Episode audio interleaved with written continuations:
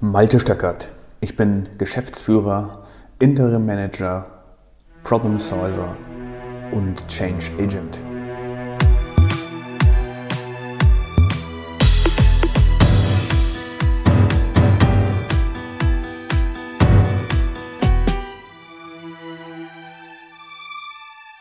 In der heutigen Episode geht es darum, dass der Fisch immer vom Kopf her stinkt. Der Fisch stinkt ja immer vom Kopf her. Das gilt ja so beim Angeln, beim Fischen und so weiter und so fort. Beliebtes Sprichwort. Und das wird natürlich auch gerne in Organisationen benutzt und gemeint ist damit der Chef, die Chefin, der Teamleader.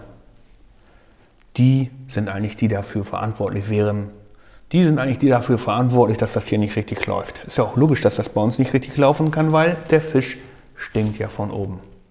Neulich, letzte Woche, habe ich mich mit jemandem unterhalten und der sitzt in einer Abteilung und äh, der läuft es nicht ganz so gut und äh, der ist nicht so ganz zufrieden mit seinem Job und ich kenne ihn ganz gut, wir haben uns schon häufiger unterhalten und ähm, ja, wir haben ein ganz gutes Verständnis füreinander und deswegen ist er auch recht offen zu mir. Und dann hat er gesagt, also Malte, ich muss dir sagen, ich äh, überlege wirklich hier den Job zu wechseln, weil irgendwie, das passt mir nicht so ganz genau. Also, ich weiß ja, bei uns, da stinkt der Fisch vom Kopf her und das ist irgendwie, ach, das ist echt ein Dilemma, ich weiß nicht recht, was ich machen soll. Und er hat gesagt, sag doch mal, was ist das Problem? Und dann hat er gesagt, also das, dieses eine Prozessthema hier, das läuft überhaupt nicht. Und ich habe das auch echt... Ähm, schon so häufig versucht, diplomatisch anzusprechen. Und äh, wir sind da in so einer Situation, in der wir, wir fahren da irgendwie auch die Kunden vor die Wand, die sind nicht zufrieden mit der Qualität, die sind nicht zufrieden mit den Lieferterminen, die wir haben, die sind nicht zufrieden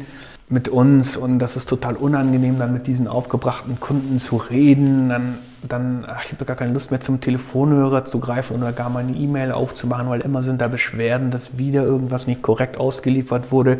Fehlmengen waren da, irgendwas war nicht präzise genug und so weiter und so fort. Und ach, ich weiß, wo das, der Pudelskern ist. Und, ähm, aber wenn ich das anspreche, dann, dann, dann pinkel ich ja quasi meinem Chef ans Bein. Und weißt du, dann bin ich eigentlich, rückt dann meine Beförderung schon in ganz weite Ferne.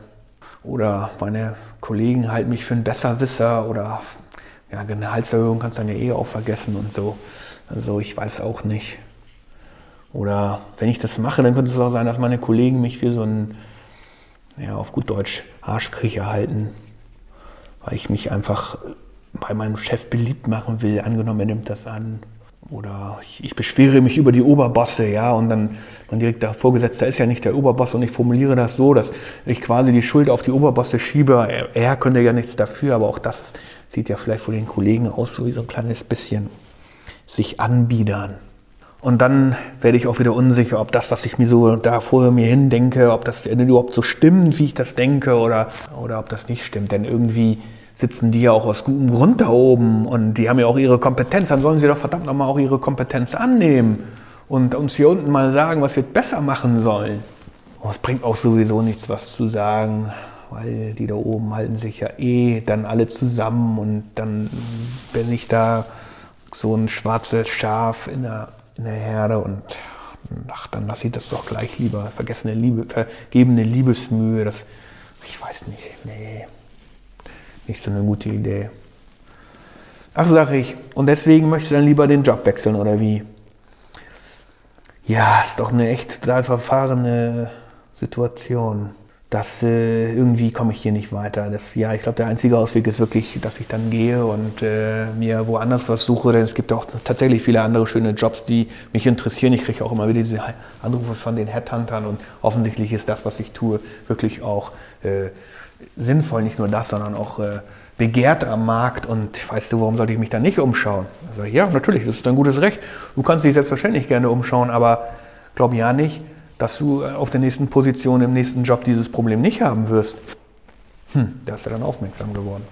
Wieso? Naja, habe ich gesagt, dieses Jobwechseln, das bringt ja nichts.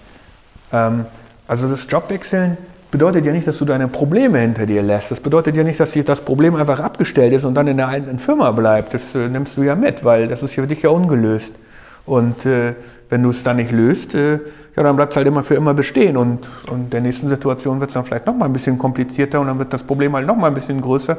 Und dann wird dein Widerstand dagegen, jetzt den, das Hindernis zu überwinden, eben noch größer. Und dann erzählst du dir wieder die Geschichten, die du dir eben so erzählt hast.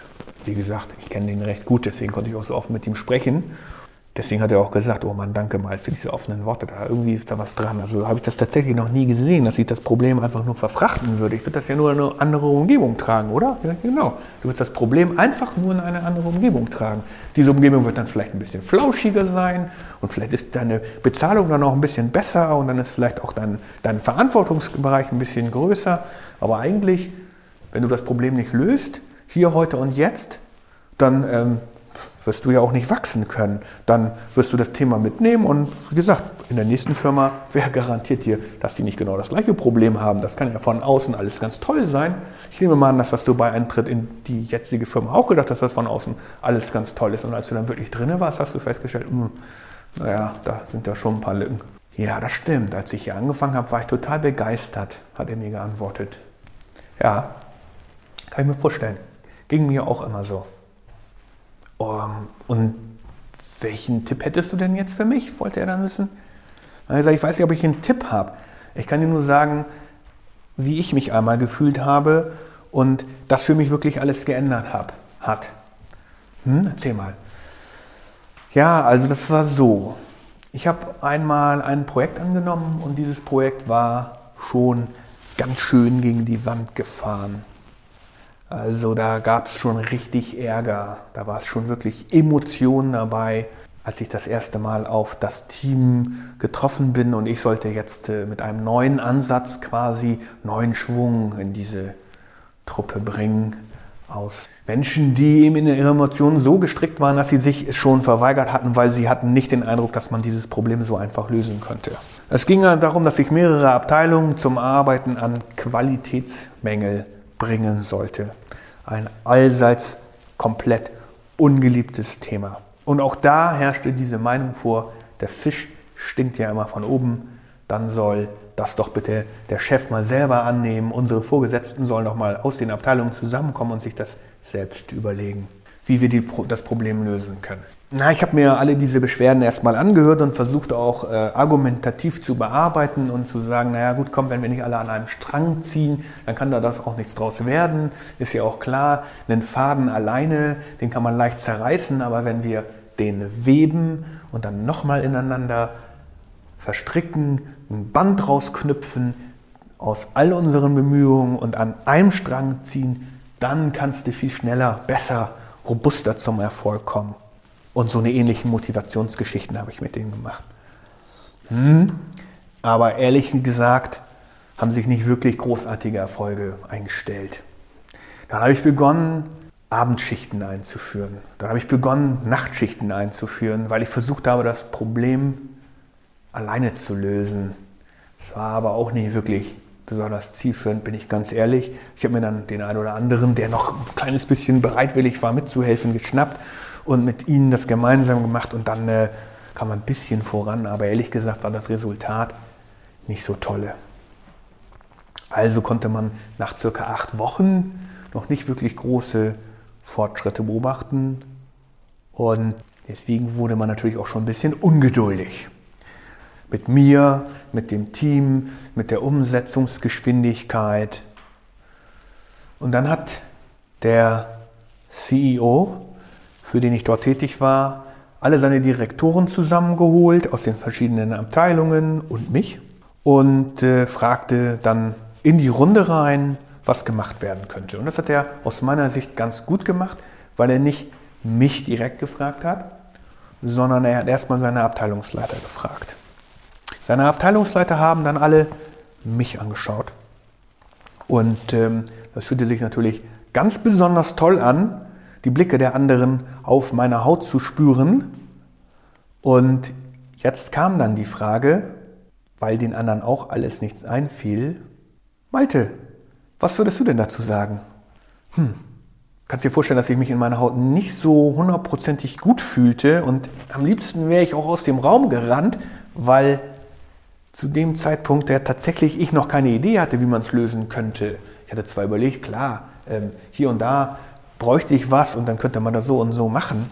Und dann habe ich so ein bisschen rumgedruckt. Hier und da hatte so eine PowerPoint-Foliensatz dabei, drei, vier Folien, ganz knapp, gezeigt, wie man machen könnte, wie das andere schon gemacht hätten und welche Erfahrungen ich in diesem Bereich gesammelt hätte und wie man das alles tun kann. Aber ich bin ehrlich, das alles war großer Mumpitz, das alles war irgendwie nur so dahergeschwafelt und ehrlich gesagt hatte ich keine Ahnung. Und das fühlte sich nicht gut an. Also, kannst dir vorstellen, ich habe da Blut und Wasser geschwitzt.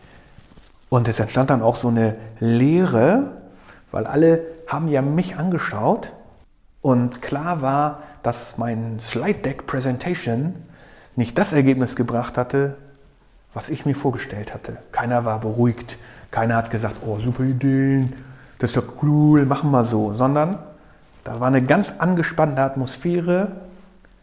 Hättest du eine Stecknadel auf dem Teppichboden aufschlagen hören können.